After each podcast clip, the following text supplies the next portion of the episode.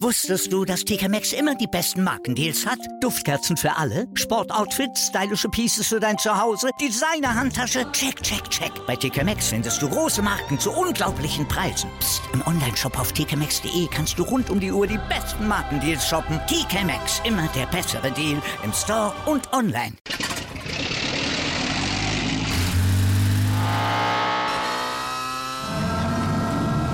Von 0 auf 100. Aral feiert 100 Jahre mit über 100.000 Gewinnen. Zum Beispiel ein Jahr frei tanken. Jetzt ein Dankeschön, rubbellos zu jedem Einkauf. Alle Infos auf aral.de. Aral, alles super.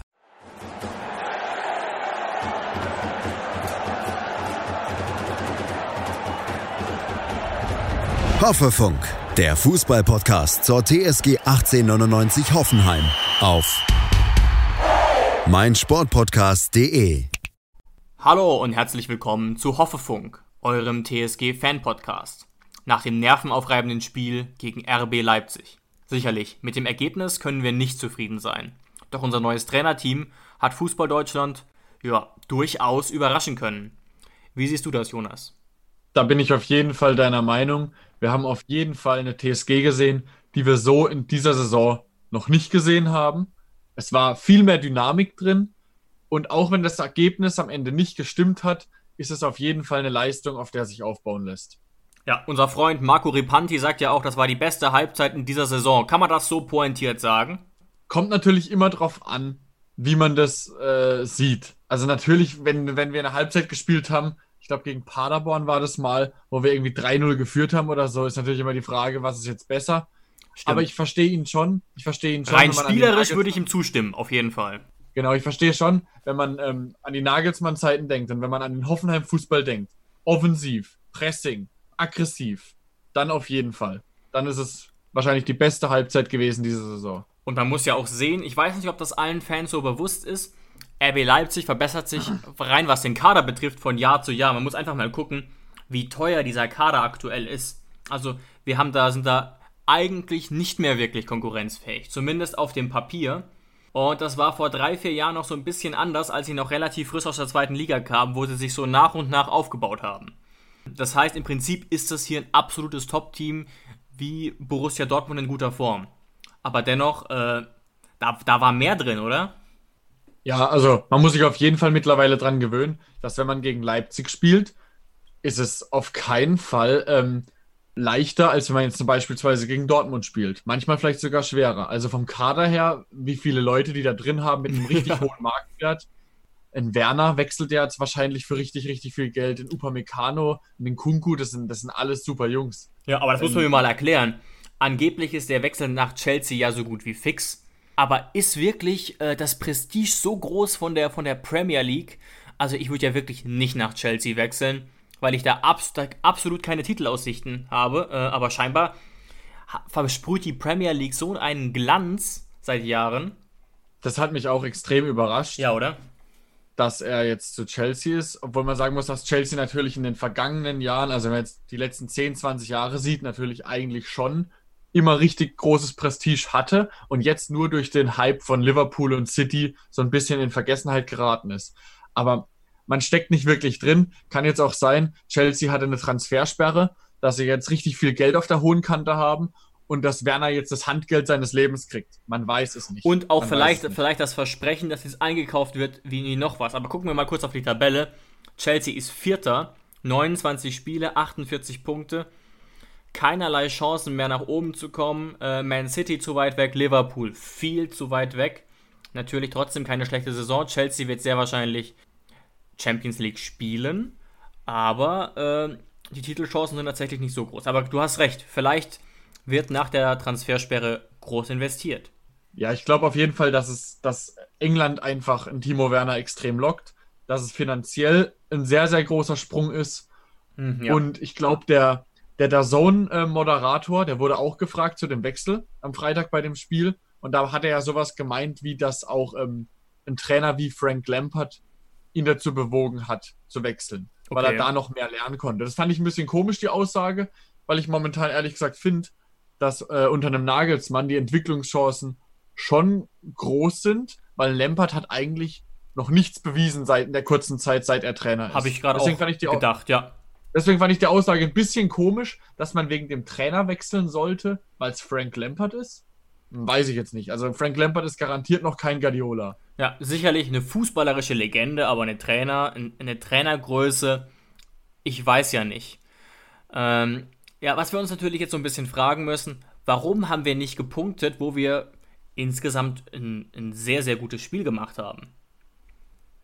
Ja, die ersten neun Minuten haben wir ja richtig, richtig hoch gepresst, haben mit Leipzig auch sichtlich überrascht damit. Ja, sicher. Baum, Baumgartner ganz am Anfang mit einer großen Chance, wo er vorbeigeht. Dann natürlich der Elfmeter. Und jetzt Wichtiges ist natürlich, jetzt kann man natürlich nur spekulieren, ob der Elfmeter, diese drei Minuten da, dass der Elfmeter dann doch nicht gegeben wurde, äh, uns so psychisch belastet hat, dass dann eben dieser Doppelschlag äh, kam. Das fand ich ja Weiß so frech. Das dauert, das dauert Sorry, aber fucking drei Minuten. Das darf nicht wahr sein. Das sagt ja Rosen auch noch extra in der Pressekonferenz, ja, dass es wirklich drei Minuten gedauert hat. Und ich verstehe wirklich nicht, ähm, wenn es schon so lang geht, warum lässt man dann Dabur sich den Ball nehmen? Er legten sich hin. Gulaschi steht schon auf der Linie. Der Schiedsrichter steht auch schon seitlich beim Elfmeterpunkt. Also es fehlt nur noch der Pfiff und er kann anlaufen.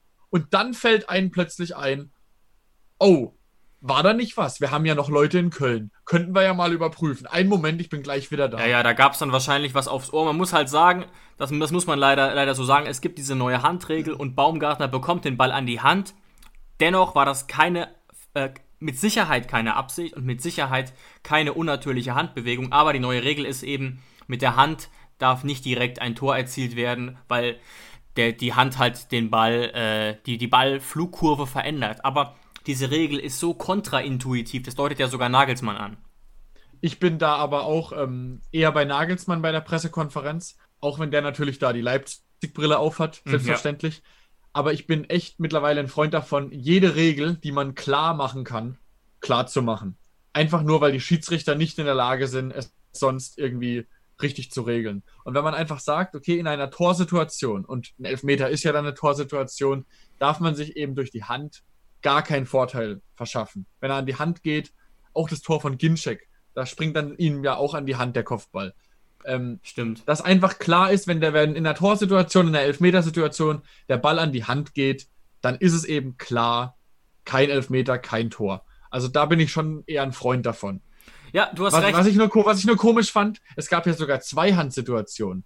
Einmal das Zuberhand und einmal das Baumgartnerhand. Und ich dachte natürlich ganz klar, es geht ums Baumgartnerhand obwohl die, ähm, die Kommunikation vom Schiedsrichterteam auch wieder furchtbar schlecht ja, war. Da hat, der, da hat der, Kicker wusste. auch einen guten Artikel gebracht, dass diese Kommunikation unter aller Sau war, auch wenn die Entscheidung ja. grundsätzlich nach den neuen Regeln richtig ja. war. Ich dachte auch die ersten fünf Minuten, dass es zum Abseits geht. Also man wusste wirklich gar nichts. Und der, und der Kicker schreibt dann tatsächlich, dass es, also jetzt noch im Artikel, schreibt der Kicker, dass es um das Zuberhand geht.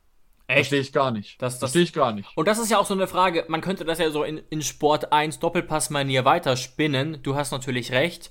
Es ist gut, wenn eine Regel sehr klar formuliert ist. Aber was bedeutet denn ähm, quasi, wenn du das weiterspinnst, dass ein Tor nicht äh, mit der Hand vorbereitet werden darf, sozusagen? Stell dir mal vor, es ist die gleiche Spielsituation, aber zwei Minuten vorher gibt es irgendwo ein Handspiel. Weißt du, wie ich meine? Aber daraus entsteht die Situation. Wo ist die Grenze? Wo ziehst du die Linie? Du kannst ja nicht sagen 20 Sekunden oder. Und ja, das, das ist ja auch ein Riesenproblem. Wann beginnt wirklich die Spielsituation? Wenn, wenn, es gibt ja wirklich manchmal Szenen, also gerade bei Bayern, das kann ja sein, die haben da vier Minuten vorm Tor den Ball in den eigenen Reihen. Darauf wollte ich hinaus. Spielen Handball und in welcher Sekunde beginnt die Spielsituation fürs Tor? Schwierig. Also ich kann mich noch daran erinnern, im ersten Jahr, wo der Videobeweis eingeführt wurde, da gab es mal, äh, hat Schalke mal ein Tor geschossen. Oder nee, es war ein Tor gegen Schalke. Und es wurde irgendwie zurückgenommen. Oder ich weiß, ich glaube, Schalke hat doch getroffen und es wurde zurückgenommen, weil Caligiuri wirklich 45 Sekunden vorher in der eigenen Hälfte noch ein Foulspiel gemacht hat. Ja, also ja, ja, hatte, ich erinnere mich. Das war tatsächlich ja. auch tatsächlich ein Doppelpass. Dann wirklich ewig Thema. Äh, kurios. Natürlich richtig, weil ohne das Foulspiel vermeintlich von Caligiuri wäre das Tor nicht gefallen. Aber da denkt man sich natürlich auch, ey, also es muss doch auch irgendwo dann auch dem Zuschauer Spaß machen.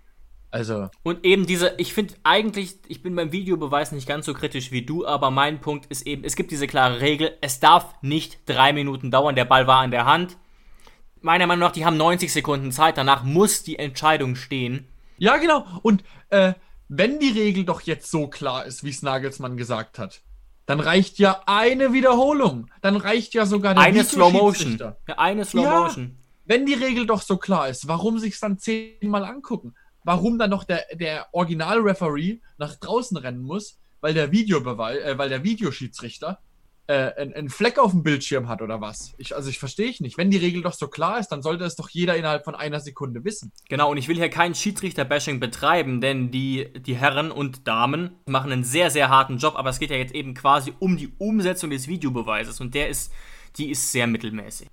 Ja, also darum geht es überhaupt nicht, weil ähm, ohne den Videobeweis bin ich auch dafür, dass man eben den Schiedsrichter, äh, dass man die Schiedsrichter nicht so hart angeht. Aber dann, es, es nervt halt einfach unfassbar, dass wenn der Videobeweis da ist und dass dann eben trotzdem, trotzdem noch so radikale Fehler gemacht werden.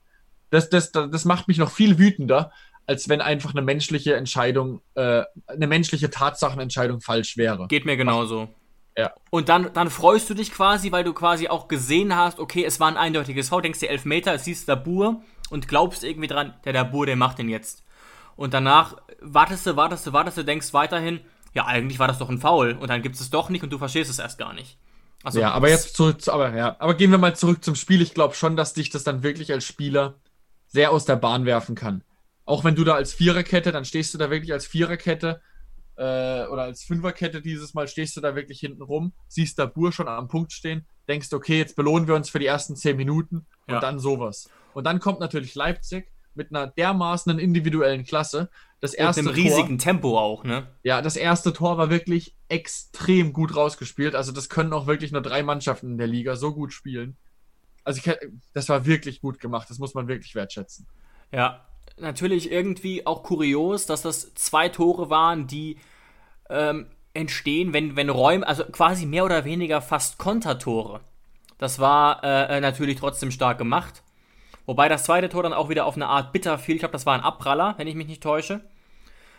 Ah, das war, eine, das war eine, eine, Flanke auf Sabitzer und Sabitzer köpft ihn halt einfach sehr gut zurück und da steht halt Olmo komplett frei und macht den Schuss eigentlich fast genauso rein wie beim ersten Tor. Also es war auch gut rausgespielt. Das war jetzt irgendwie nicht so, ähm, dass, dass da fünf Abpraller gewesen wären. Nee, nee, so, so meinte ich auch nicht. Es war aber einfach ja. irgendwie quasi krasser Tempo-Fußball. Man, natürlich weiß man nicht genau, was man auch ein bisschen sagen muss, ein bisschen schade ist. Ähm, grundsätzlich bin ich immer der Meinung, dass, dass Olli Baumann einer unserer besten Männer ist, aber einen von den beiden kann er schon an einem guten Tag haben. Beim ersten Schuss von Olmo, da spreche ich ihn eigentlich frei, ja, weil ja. Ein, Schuss, ein Schuss mit der Pike ist so unfassbar schwer Unberechenbar, oder? Ja. Würde ich sagen, ja. Und aber beim zweiten Tor, da, die Parade sah irgendwie erschreckend gleich aus. Und da, da, da, da denkt man ja fast kurz als Laie, hat auch Olli Baumann ein klares, schwaches Eck, also ein Torwart-Eck. Weißt du, was ich meine? Ja. Wo er nicht so gern hinspringt. Ja, oder, oder denkt man sich so ein bisschen, nimm doch den Fuß. Was ich damit ganz klar sagen will, das ist kein klar haltbarer Ball, das ist kein Patzer. Nee, das erklärt nee. auch insgesamt, warum unsere Freunde von Hoffe News Baumann trotzdem eine relativ gute Note geben, weil er halt später noch ordentlich gehalten hat. Aber an einem guten Tag, sage ich, hat er diesen zweiten Ball. Ja, auf jeden Fall. Also kein klarer Fehler, aber ähm, das ist einfach die Qualität von Olli Baumann, die wir ja schon oft genug gesehen haben, dass wir wissen, dass Olli Baumann so ein guter Keeper ist, dass ja. er den einfach haben kann. So rum ist es eher. Ja, also ganz, keine ganz genau. Kritik, genau. sondern eher, wir hatten die Hoffnung, weil wir eigentlich so einen guten Schlussmann haben, dass der den zweiten hätte haben können. Und ich denke auch, ohne dass das arrogant gemeint ist, dass Baumann selbst zu diesem Ergebnis wahrscheinlich auch kommt. Also was der teilweise rausgefischt hat, auch diese Saison, ähm, aber auch später hat er ja da noch äh, äh, ein, zwei wirklich stark rausgefischt, dann war es leider nicht mehr so entscheidend. Aber wir haben ja auch im weiteren Verlauf gesehen, fand ich, und das hat mich positiv überrascht, da sagt Rosen ja auch großes Lob an unseren Charakter, unsere Mentalität. Wir sind danach nicht eingebrochen. Spielerisch. Ja. Ja. Das, da hätte man auch echt denken können. Also nach dem 2-0 habe ich auch gedacht, okay, okay. Wird es jetzt ein 4-5-0? Aber ja. wir haben wirklich genauso weitergespielt. Wir haben, wir haben unsere Linie weitergeführt. Ab der zwölften Minute, nach den zwei Toren, waren wir wieder da und haben versucht, genauso weiterzuspielen. Haben natürlich am Ende das Tor nicht gemacht, trotz 25 Schüssen. das steht, ist natürlich dann ein anderes Thema. Eben, guckt euch mal die, die, die, die Statistik an, das ist fast tragisch, dass man da kein Tor schießt. 24 zu 15 Torschüsse für uns. Deutlich bessere Zweikampfquote, 57% gewonnene Duelle, ungefähr gleich viel Ballbesitz, be etwas bessere Passquote. Also statistisch sieht das alles super aus. Leider der Abschluss nicht so gut. Und ich muss eigentlich fast sagen, ich hoffe, das ist jetzt nicht meine Hoffenheim-Brille, aber eigentlich kann das durchaus unentschieden ausgehen, dieses Spiel.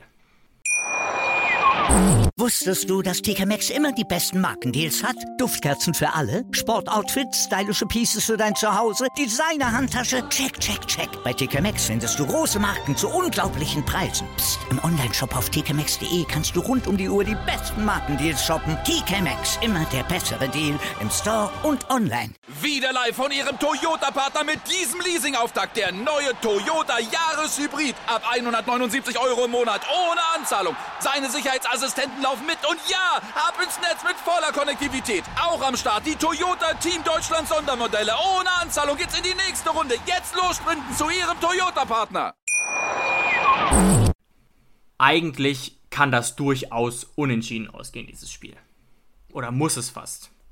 Kann es auf jeden Fall. Natürlich kann man jetzt sagen, wenn Werner den einen macht, als bester deutscher Stürmer, dann steht es da ganz schnell 3-0 in der 40. Minute. Ja, das, das, ist ein, ja. das war ein Geschenk dabei. Das war natürlich die größte Chance im ganzen Spiel. Aber ich habe gerade ja, noch mal geguckt. Aber, aber so, so Dinger hat Skoff auch schon drüber gehauen. Also deswegen. Ja, du aber hast halt ja natürlich mit seinem Schwachen. Ja. Werner war ja da mit seinem Starken. Du hast recht. Skoff hatte ja zweimal auch so eine Riesenchance, leider eben mit rechts. Du hast ja neulich das schöne Zitat gesagt: Die einzig wahre Tabelle ist die tatsächliche Tabelle. Nur in dem Fall muss man auch wieder sagen, ich gucke gerade auf diese Expected Goal Statistik und laut dieser Statistik hätten wir eben, wenn wir die Werte runden, 2-1 gewonnen. Wir ja. 1,8 Tore, Leipzig 1,4 Tore. Das ist eine Statistik, die misst, wie gut die Torchancen waren.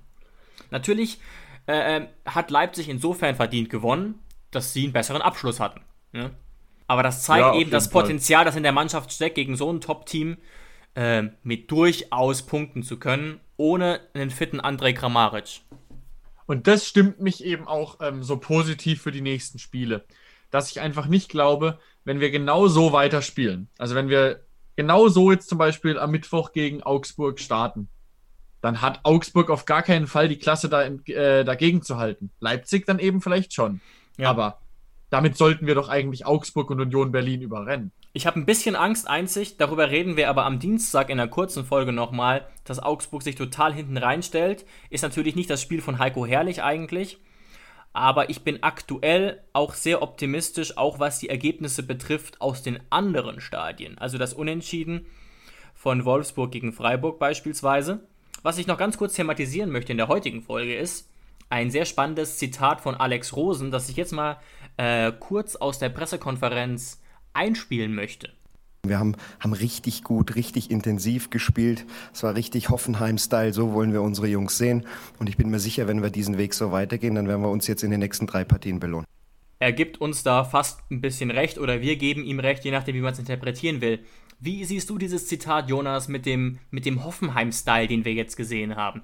Ja, ich habe die Pressekonferenz dann auch direkt gesehen nach dem Spiel und es war schon ein kleiner Seitenhieb gegen, gegen Schröder, meiner Meinung nach.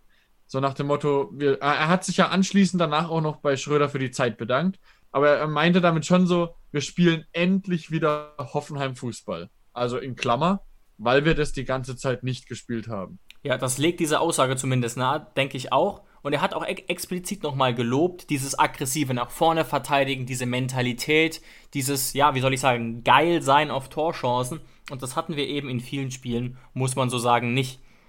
Ähm, also ich würde auch, auch die sagen, Entscheidung, auch die Entscheidung mit der Dreierkette mit Grillitsch in der Mitte interpretiere ich auch als ganz klarer Seitenhieb, bisschen oder halt als sportlicher, als sportlicher Seitenhieb, jetzt nicht extra um Schröder jetzt irgendwie fertig zu machen, sondern weil man es sportlich eben ja, äh, das ganze Jahr komplett anders gesehen hat. Ich interpretiere das so, dadurch, dass Grillitsch jetzt äh, in der Dreierkette IV gespielt hat, also die Vogtrolle hat man quasi schon so äh, gezeigt, okay, wir stehen eigentlich ganz klar hinter Kevin Vogt als zentraler Mann in der Dreierkette. Wenn Vogt da wäre, hätte Vogt instant wieder gespielt, weil Vogt Glaub aber von dir vom, vom, ja äh, vom Hof gejagt wurde und erst in drei Spielen wieder da ist, nehmen wir jetzt halt Grillitsch.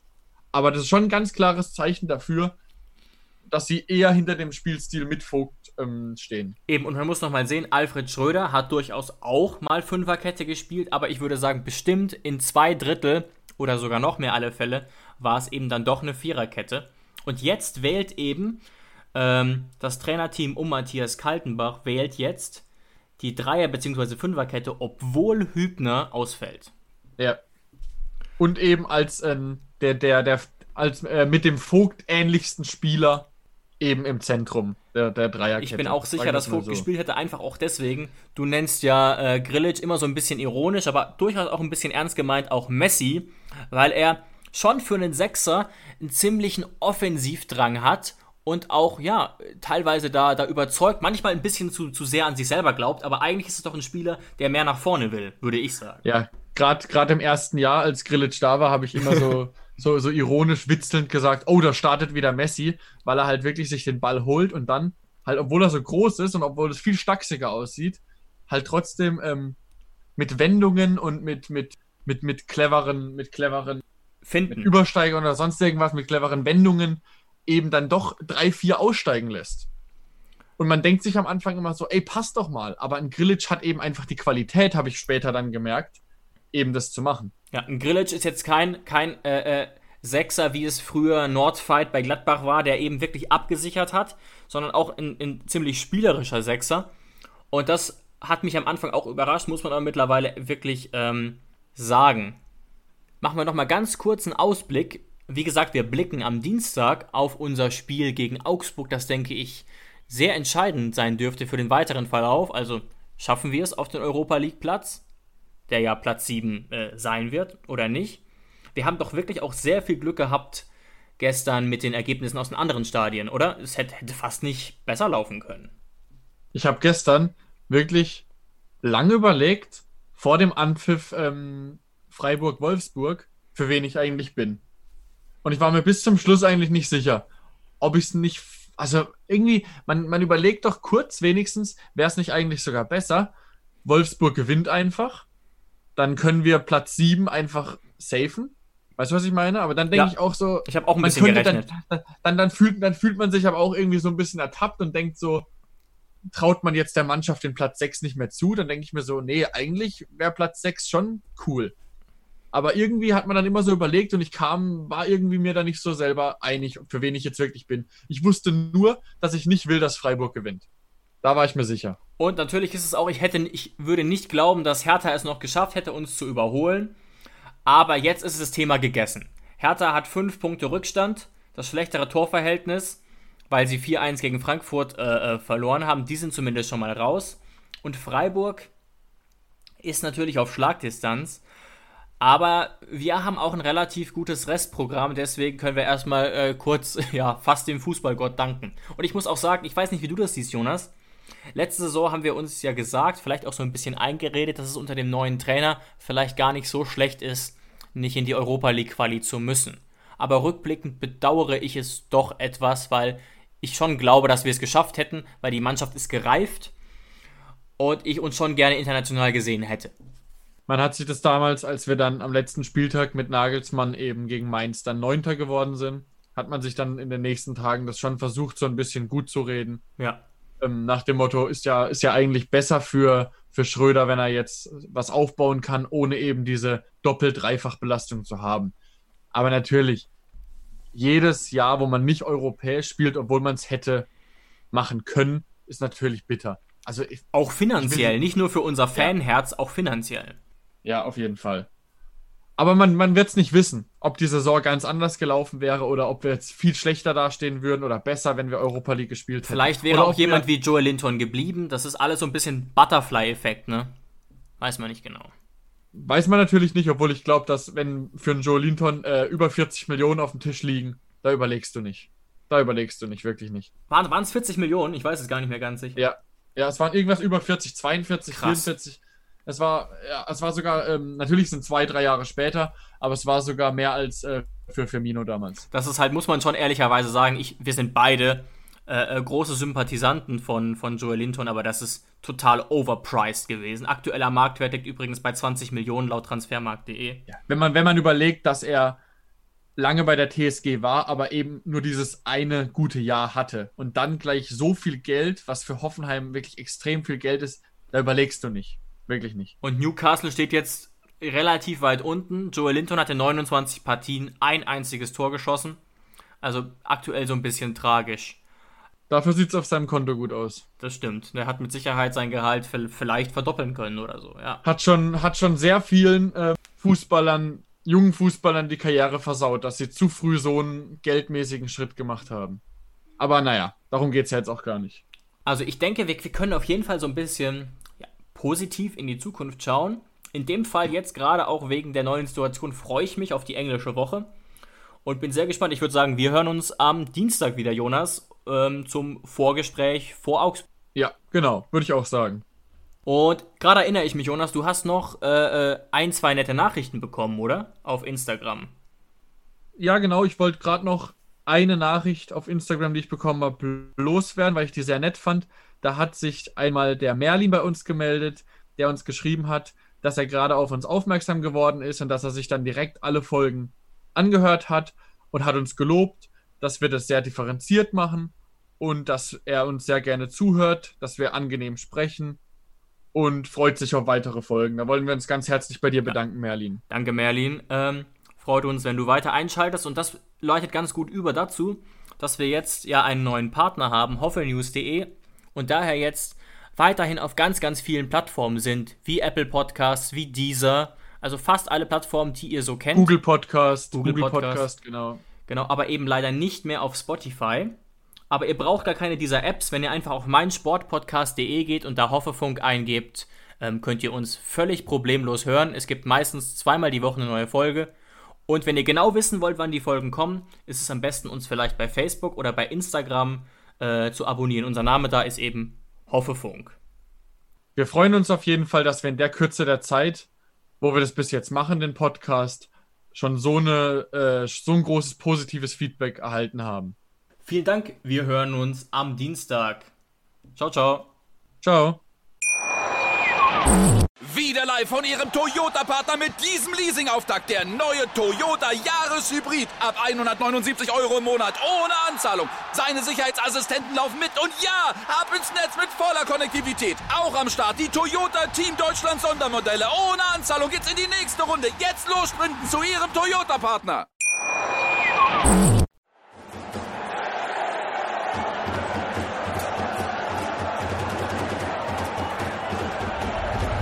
Hoffefunk, der Fußballpodcast zur TSG 1899 Hoffenheim auf meinsportpodcast.de.